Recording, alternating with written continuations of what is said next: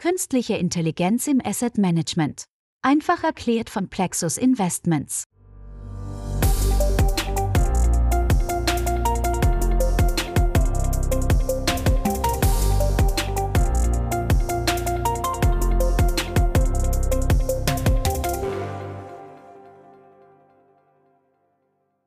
Hallo liebe Hörerinnen und Hörer, Sie hören Folge 6 des Podcasts Künstliche Intelligenz im Asset Management einfach erklärt von Plexus Investments und Universal Investment.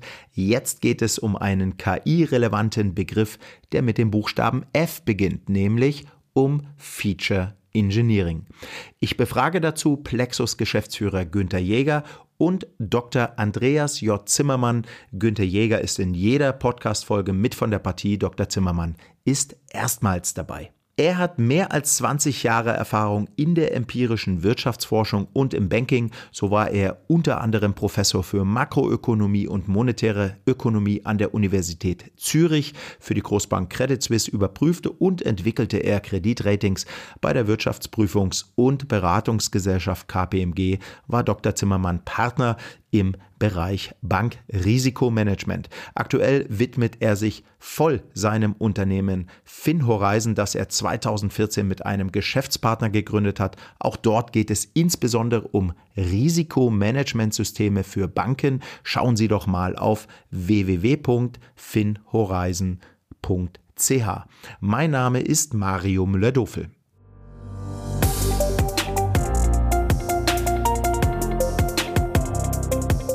Herzlich willkommen, Herr Dr. Zimmermann. Schön, dass Sie in Zürich am Mikrofon sind. Hallo. Hallo aus Zürich, wo das Wetter schlecht ist. Ja, das tut, tut mir sehr leid, aber Sie haben ja hoffentlich ein Dach über den Kopf.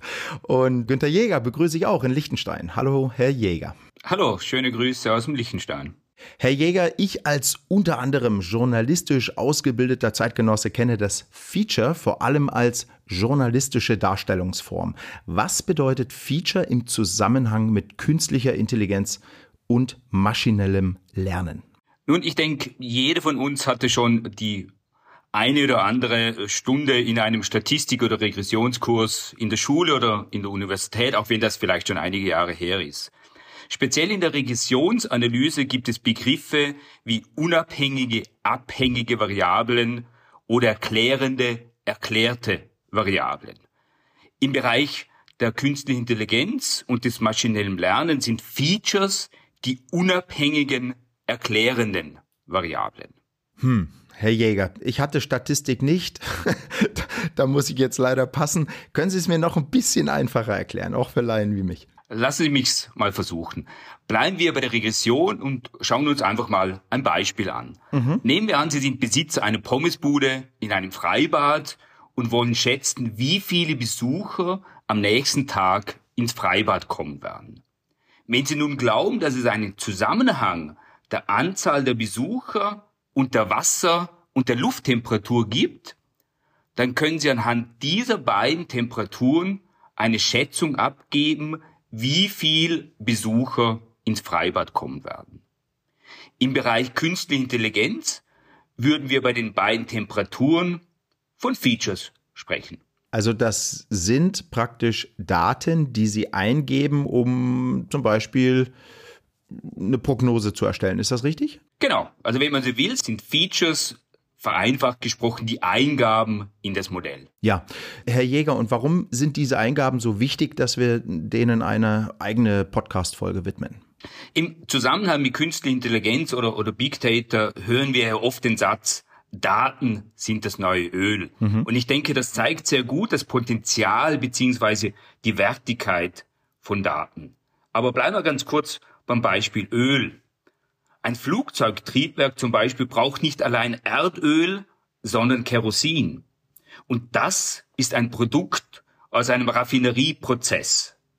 Um also in der Analogie zu bleiben, wenn Daten das Öl darstellen und das KI-Modell das Flugzeugtriebwerk, dann ist Feature Engineering der Raffinerieprozess. Daten alleine, wenn man so will, sind also recht nutzlos. Der Prozess des Feature Engineering ist extrem wichtig, ja eigentlich sogar unersetzlich. Mhm. Herr Dr. Zimmermann, also diese äh, Raffinerie-Analogie von äh, Günther Jäger habe ich verstanden, also auch wozu es Feature Engineering braucht. Aber wie funktioniert das ganz konkret in der Praxis?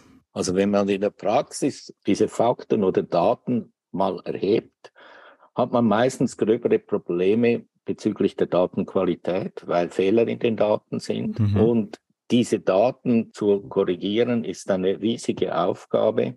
Und das Zweite, was man mal beachten muss, ist, dass man diese Daten auch noch transformiert, dass man sagt, der Zusammenhang ist nicht linear oder kann nicht linear sein, er kann Brüche haben, dass ein, ein gewisser Wert übertroffen wird, eine andere Beziehung besteht. All das ist in den ersten Schritten zu machen. Hm. Nehmen wir doch mal Börsendaten, Herr Zimmermann, weil wir ja hier auch über KI im Asset Management sprechen. Nehmen wir mal Börsendaten für Aktien, beziehungsweise gehen wir auch mal rüber zur Prognose von Aktienkurswerten. Im Vorgespräch für diese Podcast-Folge haben Sie zu mir gesagt, Feature Engineering ist der Schlüssel zum Prognoseerfolg. Warum ist das so? Können Sie da noch ein bisschen tiefer einsteigen, bitte? Äh, gerne.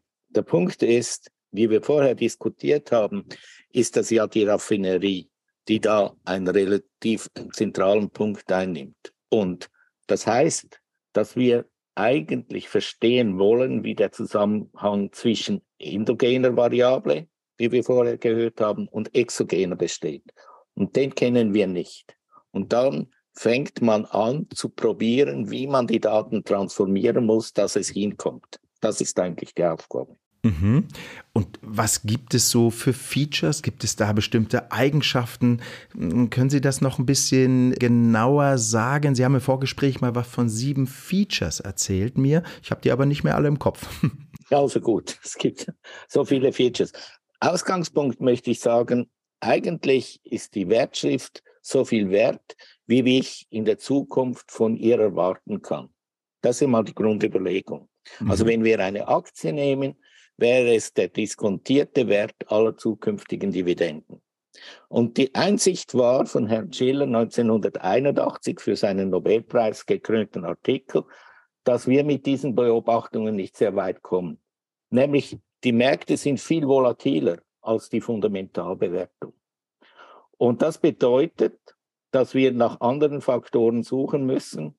Und wenn wir hier die gängige Literatur anschauen, gibt es zwei Strömungen. Eine makroökonomische und sagt, Aktienpreise werden durch Sozialproduktentwicklungen, Inflation und so weiter getrieben. Auf der anderen Seite ist die Überlegung, dass es von den Fundamentaldaten der einzelnen Firmen abhängt. Und das große Problem ist eigentlich, wenn man jetzt mit Machine Learning diese Modelle bestimmt hat, dass der verbleibende Rest ein weißes Rauschen ist, wie Sie es vom, vom Fernsehen, wenn er aussteigt, kennen. Also in gewissem Sinne nicht prognostizierbar ist. Und genau hier möchte ja KI einen Beitrag leisten, dass man dieses Bild, das da noch nicht scharf genug ist, entzerrt wird. Mhm.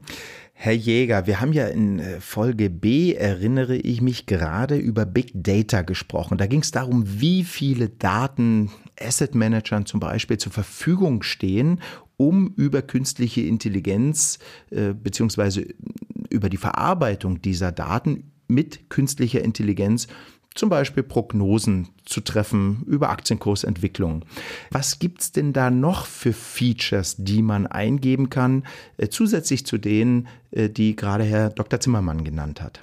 Naja, wir haben ja von Herrn Zimmermann gehört, dass es eigentlich, wenn wir von klassischen Finanzdaten sprechen, in der Tat, sagen wir, eine Handvoll von relevanten Features gibt. Wenn wir aber Alternative Data mit einbeziehen, also wenn wir auch unstrukturierte oder sogenannte Non-Financial Data mit einbeziehen, dann kommen natürlich wesentlich mehr Features in Frage. Und so wie Sie bereits angesprochen haben, in der Folge B wie Big Data haben wir schon erwähnt, dass im Bereich der Non-Financial Data auch Informationen wie Verkehrsstatistiken, Standortdaten von Mobiltelefonen oder auch Texten aus sozialen Medien durchaus relevant sein können. Wenn es aber um konkrete Beispiele von Features geht, welche Features verwenden denn Manager bereits, dann fällt mir zum Beispiel QI Investment aus Deutschland ein, die Informationen aus Online-Jobportalen verwenden. Oder Neo Ivy, ein Manager, den wir auch schon kurz erwähnt haben in früheren Folgen, die verwenden zum Beispiel Satellitenbilder in ihren Analysen. Mhm. Und das bringt richtig was? Also kommt da Performance raus? Also es ist immer, immer schwierig mit der Performance, denn die Historie ist relativ kurz. Mhm. Aber was man schon sieht, ist, dass die Performance durchaus mit anderen Managern mithalten kann und durchaus sehr vielversprechend aussieht bereits. Ja. Herr Dr. Zimmermann, was ist eigentlich wichtig beim, ich nenne es mal, Features ingenieren? Also worauf müssen Experten achten, wenn sie KI-Modelle zum Beispiel für Aktieninvestments mit Features füttern? Also für mich ist das Entscheidende eigentlich in diesem Zusammenhang, wie viel effizienter KI Datensätze erarbeiten kann und wie viel genauer sie Prognosen machen kann. Das sind zwei verschiedene Sachen. Lassen Sie mich ein Beispiel machen. Man kann sehr viele Daten erheben und die Abhängigkeiten zwischen diesen Daten schätzen. Aber da läuft man Gefahr, dass man in das Problem der Spurious Correlation hineinläuft, dass man Zusammenhänge sieht, die gar nicht existieren. Mhm. Ein schönes Beispiel hierzu ist die Anzahl Gymnasialabschlüsse und die Anzahl Donuts, die in Amerika gegessen werden. Das ist ein ganz enger Zusammenhang, wo wir beide sagen würden, hm, ist das kausal zusammenhängend oder nicht? Das ist das Entscheidende. Und jetzt kommt ein aus meiner Sicht ganz wichtiger Punkt. Wir haben gehört, dass es mehr Daten gibt, mehr besser Big Data, Analysen mit Satellitenbildern, bessere Prognosen. Und jetzt kommt KI ein großes Problem, nämlich werden die Prognosen besser und wir haben das gerade vorher gehört, können Aufträge gegeben werden, Käufe, Verkäufe gemacht werden und das führt dazu, dass die aktuellen Preise sich anpassen. Also der Forschende liefert seine Informationen in die Preise rein und bildet damit seinen Prognosewert in den heutigen Preis ein.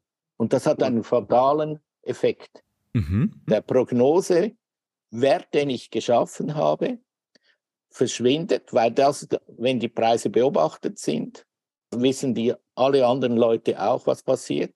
Und das ist die berühmte Lukas-Kritik, dass wenn wir ein gutes Modell haben, das gut prognostiziert, sich die Prognose selber zerstört. Wenn wir jetzt das auf KI übertragen, ist es ein kontinuierliches Rennen immer auf das bessere Modell.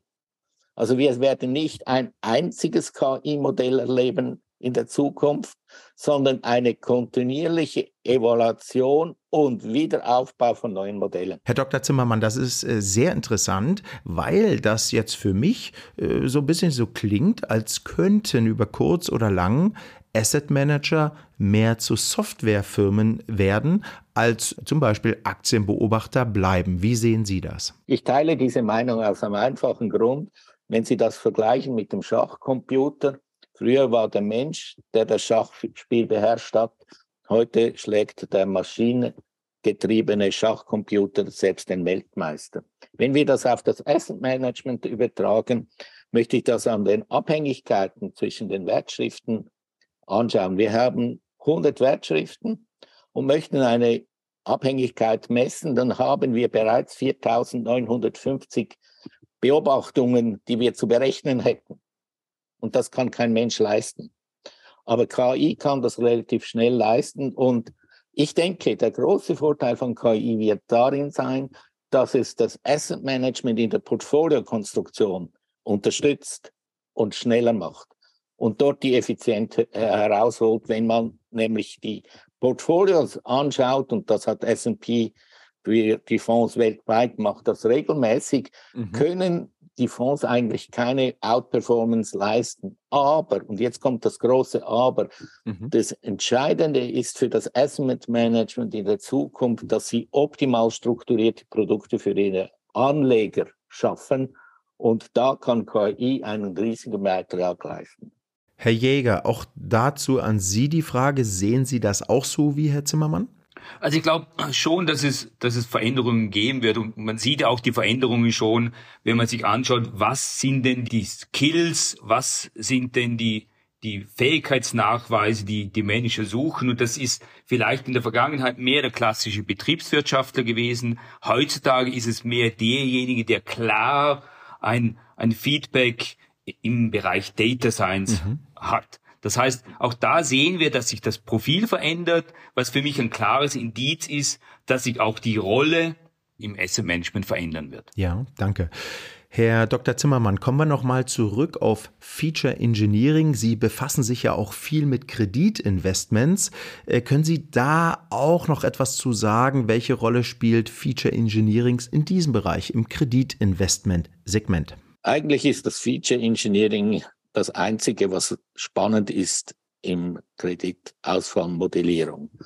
Wenn Sie hingehen, haben wir einen einfacheren Fall in Ratingmodellentwicklung weil es da nur darum geht, wie wir vorher gehört haben, beim Strandbad, kommen Unternehmer auf einen grünen Zweig, ja oder nein.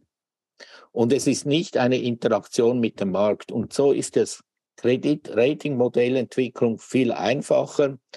Was wir dort beobachtet haben, wir haben etliche Ratingmodelle gebaut, ist, dass wir mit zehn Fundamentaldaten relativ gut prognostizieren können.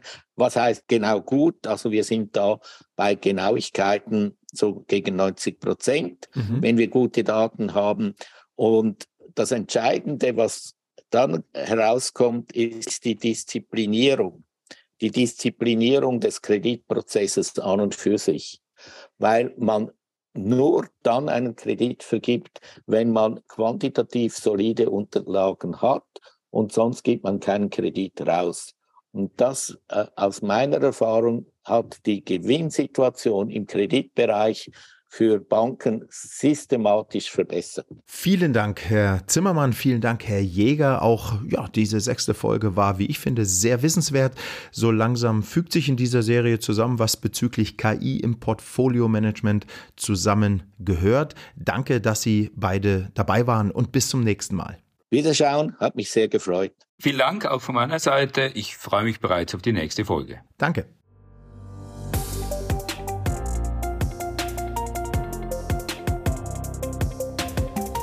Und da ist sie auch schon wieder vorbei, die Folge 6 bzw. F des Podcasts Künstliche Intelligenz im Asset Management einfach erklärt. Ich danke auch Ihnen, liebe Hörerinnen und Hörer, dass Sie zugehört haben.